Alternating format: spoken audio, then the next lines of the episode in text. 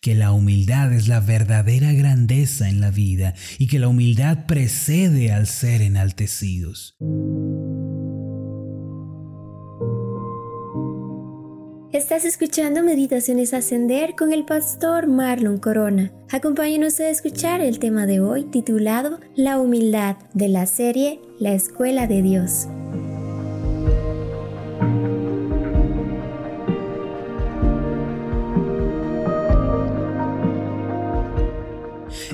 En la Biblia que el salmista tenía un deseo ardiente de ser enseñado por Dios y de aprender a caminar junto a Él. Por esta razón no dejaba de clamar en el Salmo 25, versículo 5, Encamíname en tu verdad y enséñame, porque tú eres el Dios de mi salvación.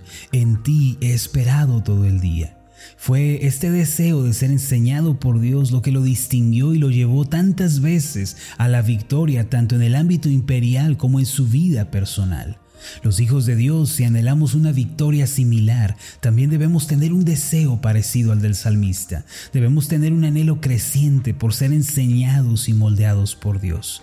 Al igual que David, nosotros debemos orar y decirle al Señor, enséñame y encamíname, Señor. Anhelo hacer tu voluntad y deseo vivir a tu manera. Le quiero recordar que ahora que hemos creído en Cristo, hemos entrado en la escuela de Dios y Él mismo nos está enseñando el estilo de vida superior. De la misma forma como los estudiantes asisten a la universidad y les son impartidas asignaturas, Dios trabaja en nosotros desarrollando ciertas disciplinas que deben ser aprendidas y practicadas. Entre ellas, una de las lecciones más valiosas que el Señor nos enseña es sin lugar a dudas la humildad. Si tan solo aprendemos las lecciones que nos son impartidas en la escuela de Dios y las ponemos por obra, nuestra vida experimentará un cambio asombroso. No solo eso, sino que la felicidad y la paz ambas serán una realidad en nuestro diario vivir. Precisamente el pasaje en el que quiero que meditemos el día de hoy se encuentra en el Evangelio de Mateo en el capítulo 23. En este pasaje de la Escritura el Señor Jesús señaló el terrible error de los fariseos de querer vivir una vida de arrogancia y de soberbia. Ellos solo querían vivir en una apariencia, mostrando una cara frente a los demás, pero no estaban dispuestos a cuidar su corazón y a poner por obra la palabra de Dios. Por ende, se convirtieron en enciclopedias que contenían toda la información acerca de la ley de Moisés. No obstante, no manifestaban el carácter de Dios ni andaban como es digno de Él, sino todo lo contrario. Ahora, antes de entrar en detalle en esta historia, es importante resaltar que uno de los métodos que Dios emplea para enseñarnos es el de el ejemplo negativo. Es decir, al estar en la escuela de Dios, antes de mostrarnos cómo quiere que vivamos, primero señala lo que debemos evitar. Este sin duda es uno de los métodos más efectivos de enseñanza, pues pone nuestra vida en perspectiva. En la Biblia encontramos incontables ejemplos de lo que no se debe hacer. Uno de ellos es el ejemplo de los fariseos. En Mateo 23, a partir del versículo 1, leemos lo siguiente. Entonces habló Jesús a la gente y a sus discípulos, diciendo, En la cátedra de Moisés se sientan los escribas y los fariseos. Así que todo lo que os digan que guardéis, guardadlo y hacedlo, mas no hagáis conforme a sus obras, porque dicen y no hacen. Porque atan cargas pesadas y difíciles de llevar y las ponen sobre los hombros de los hombres, pero ellos ni con un dedo quieren moverlas. Antes hacen todas sus obras para ser vistos de los hombres, pues ensanchan sus filacterías y extienden los flecos de sus mantos, y aman los primeros asientos en las cenas y las primeras sillas en las sinagogas, y las salutaciones en las plazas, y que los hombres los llamen rabí, rabí.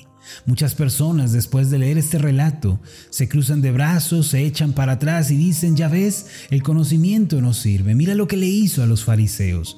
Y muchos justifican su falta de compromiso con la verdad escondiéndose detrás de este argumento. No obstante, como podemos ver, el Señor no señala que el conocimiento sea algo malo y no está diciendo que no debemos mantener un interés por el conocimiento y por la verdad. Más bien, Él está indicando que el mero conocimiento no es lo que le agrada a Dios. La información por sí sola no es suficiente en la vida cristiana, sino que el ejercicio de ella es lo que realmente importa, es lo que, es lo que realmente cuenta. Dios quiere que nosotros como sus hijos practiquemos la misericordia, la verdad y la humildad. El Señor reiteró en su palabra una y otra vez cómo espera que vivamos y que andemos delante de Él. En Miqueas capítulo 6 versículo 8 está escrito lo siguiente: Oh hombre, Él te ha declarado lo que es bueno, y que pide Jehová de ti solamente hacer justicia y amar misericordia y humillarte ante tu Dios. Mis amados, la vida que el Señor quiere enseñarnos a vivir es una vida humilde, una vida sencilla, sin mala intención y que busca siempre su voluntad. Los fariseos habían fallado en llevar el conocimiento a la práctica. En lugar de humillarse y buscar con sinceridad al Señor, se dejaron llevar por la gloria de los hombres y buscaron agradarse a sí mismos. En su extravío, ellos comenzaron a imponer pesadas cargas sobre la gente que los seguía.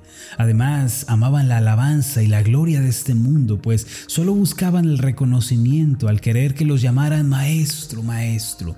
Una vez que el Señor les mostró a los discípulos lo que no se debe hacer, prosiguió a dar una tremenda enseñanza acerca de la vida que Dios quiere que llevemos.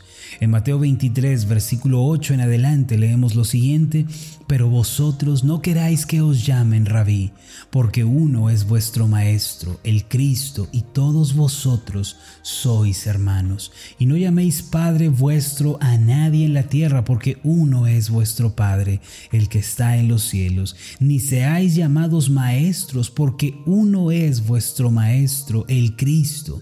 El que es mayor de vosotros, sea vuestro siervo, porque el que se enaltece será humillado, y el que se humilla será enaltecido. El Señor Jesús, con suma ternura y compasión, enseñó a los discípulos que lo más importante en la vida no son los títulos que uno puede recibir, él no se refiere estrictamente a que no digamos que alguien es nuestro maestro o nuestro padre. Él se está refiriendo a que no pongamos ciegamente nuestra esperanza en los hombres y que aunque tengamos buenos maestros, buenos padres terrenales, nos acerquemos siempre a Él para aprender y ser corregidos. Finalmente el Señor Jesucristo da su máxima sobre la humildad cuando dice, el que es el mayor de vosotros, sea vuestro siervo porque el que se enaltece será humillado y el que se humilla será enaltecido. Y este es el punto medular de su enseñanza y es lo que debemos aprender el día de hoy cada uno de nosotros, que la humildad es la verdadera grandeza en la vida y que la humildad precede al ser enaltecidos. Aiden Wilson Tozer, mejor conocido como A.W. Tozer, dijo una frase sumamente reveladora. Él mencionó, fue el orgullo lo que convirtió a los ángeles en demonios, pero es la humildad la que hace que los hombres sean como ángeles.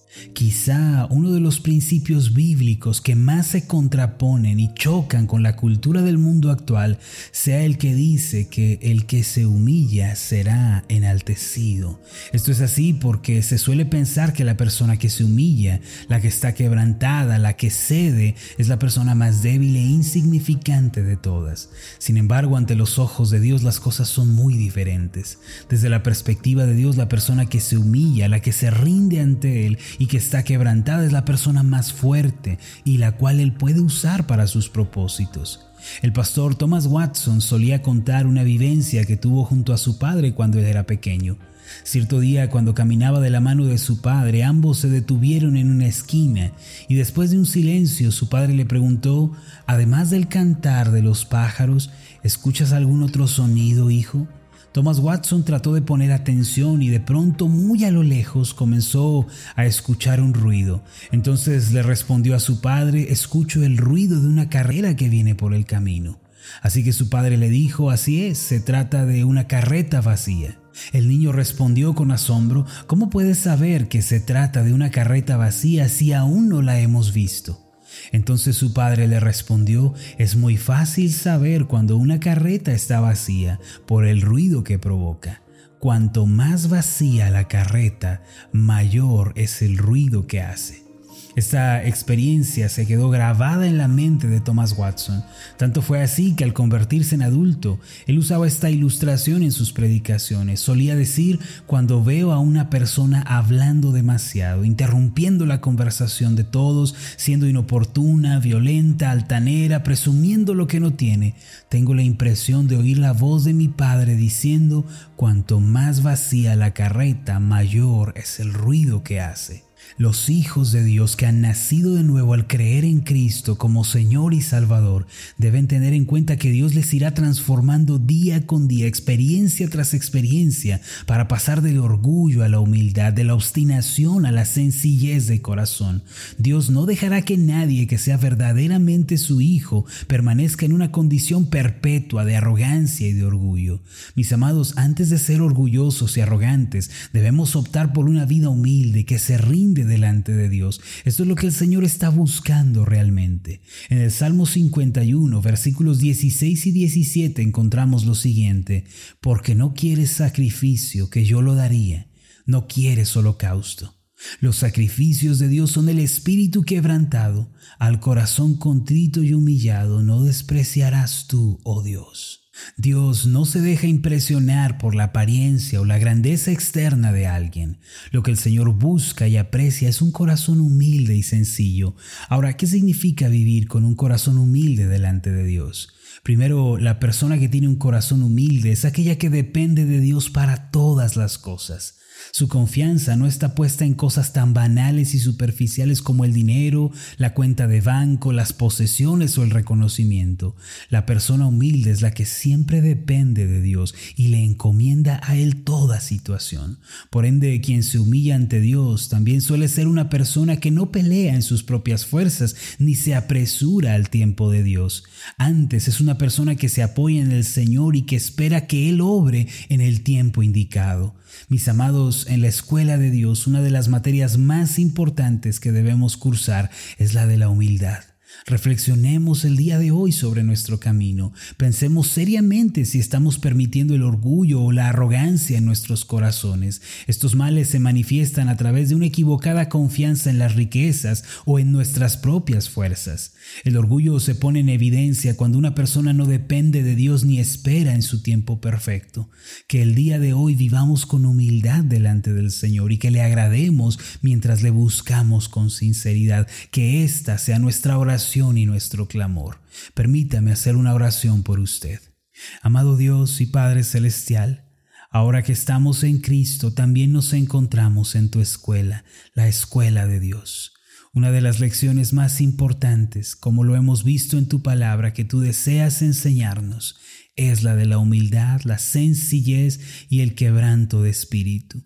Ayúdanos pues, Señor, a vivir de esta manera, que nuestra confianza esté puesta solamente en ti, que nos apoyemos en ti y dependamos de tu gracia para todas las cosas. Destruye de nosotros, Señor, toda esperanza y amor en las riquezas, en lo material, en las fuerzas o poder del hombre, y ayúdanos a depender solamente de ti en todas las cosas. Danos, Señor, un corazón humilde, un corazón contrito que busca hacer tu voluntad. No queremos solo vivir una apariencia, no queremos vivir solamente dando una cara frente a los demás. Queremos ser humildes verdaderamente y hacer tu voluntad, cumplir tu palabra. Señor, todo esto lo presentamos ante ti lo pedimos en el nombre de Jesús. Amén y amén. Antes de finalizar, lo invito a hacer la siguiente declaración. Repita después de mí. Señor Jesús, dame un corazón humilde que busca siempre hacer tu voluntad. Amén.